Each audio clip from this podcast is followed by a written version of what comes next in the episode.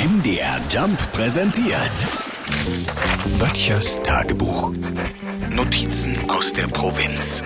Wir haben ja viel hier bei uns in Mitteldeutschland. Ne? Wir haben viel Natur, große Städte, tolle Menschen. Ja? Aber wir müssen auch zugeben, dass wir eins nicht haben, und zwar eine U-Bahn. Weder in Sachsen, Sachsen-Anhalt noch in Thüringen. Ich meine, Leipzig hat mit dem Citytunnel immerhin einen Zug, der unter der Stadt fährt, aber auch der ist keine klassische U-Bahn. Ne? Nun verbinde ich persönlich eine U-Bahn, besonders deren Haltestellen, nicht gerade mit einem Ort, wo ich Freunde einladen würde, um bisschen Zeit miteinander zu verbringen. Wenn ich mich an meine Erfahrung erinnere, ist es dort erstens immer kalt, zweitens nicht besonders sauber und drittens, es riecht ein bisschen nach Abort.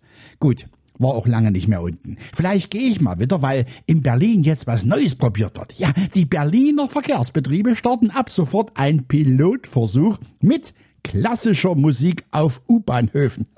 Das Unternehmen will herausfinden, ob dezente Musik dazu beitragen kann, das Warten auf den Zug angenehmer zu machen.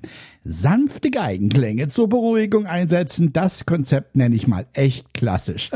Aber das ist eben die neue Zeit. Ne? Jetzt hört Berlin schon Klassik im Underground. Früher war das noch die Domäne von Technomucke. Am beliebtesten bei Zugreisen ist übrigens Ludwig von Bahnhofen. Aber ich kann's mir nicht vorstellen. Wenn ich persönlich in einem großen gekachelten Raum klassische Musik höre, bekomme ich automatisch Horntrank. Und da sind wir ganz schnell wieder bei der Nummer drei.